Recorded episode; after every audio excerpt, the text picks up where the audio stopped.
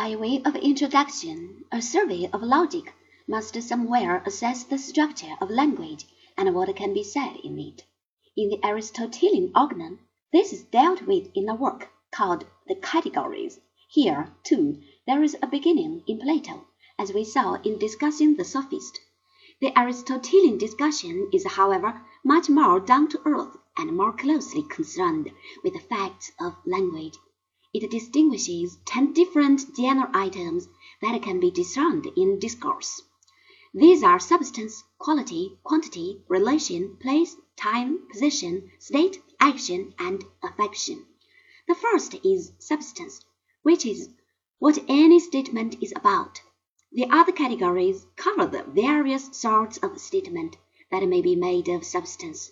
Thus, if we speak about Socrates, we may say that he has a certain quality, to wit, that he is a philosopher.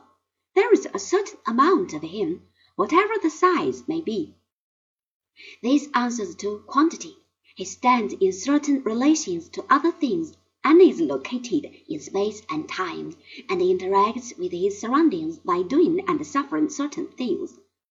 The theory of categories has had many distinguished successors, as we shall see later, though in most cases these have been more metaphysically tinted than the linguistic study of Aristotle.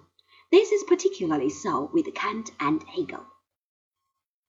Categories are of course abstractions they answer the most general questions that may be asked about anything. Aristotle considers that the categories are what words mean on their own. Meanings of words are objects of knowledge in a different sense from the import of judgments. In the former case, Aristotle would say one has a direct apprehension. In modern linguistics, this is sometimes expressed as having the concept of, whatever it might be. The sort of knowledge one has in the case of a true judgment is quite a different matter. Here concepts combined signify a state of affairs.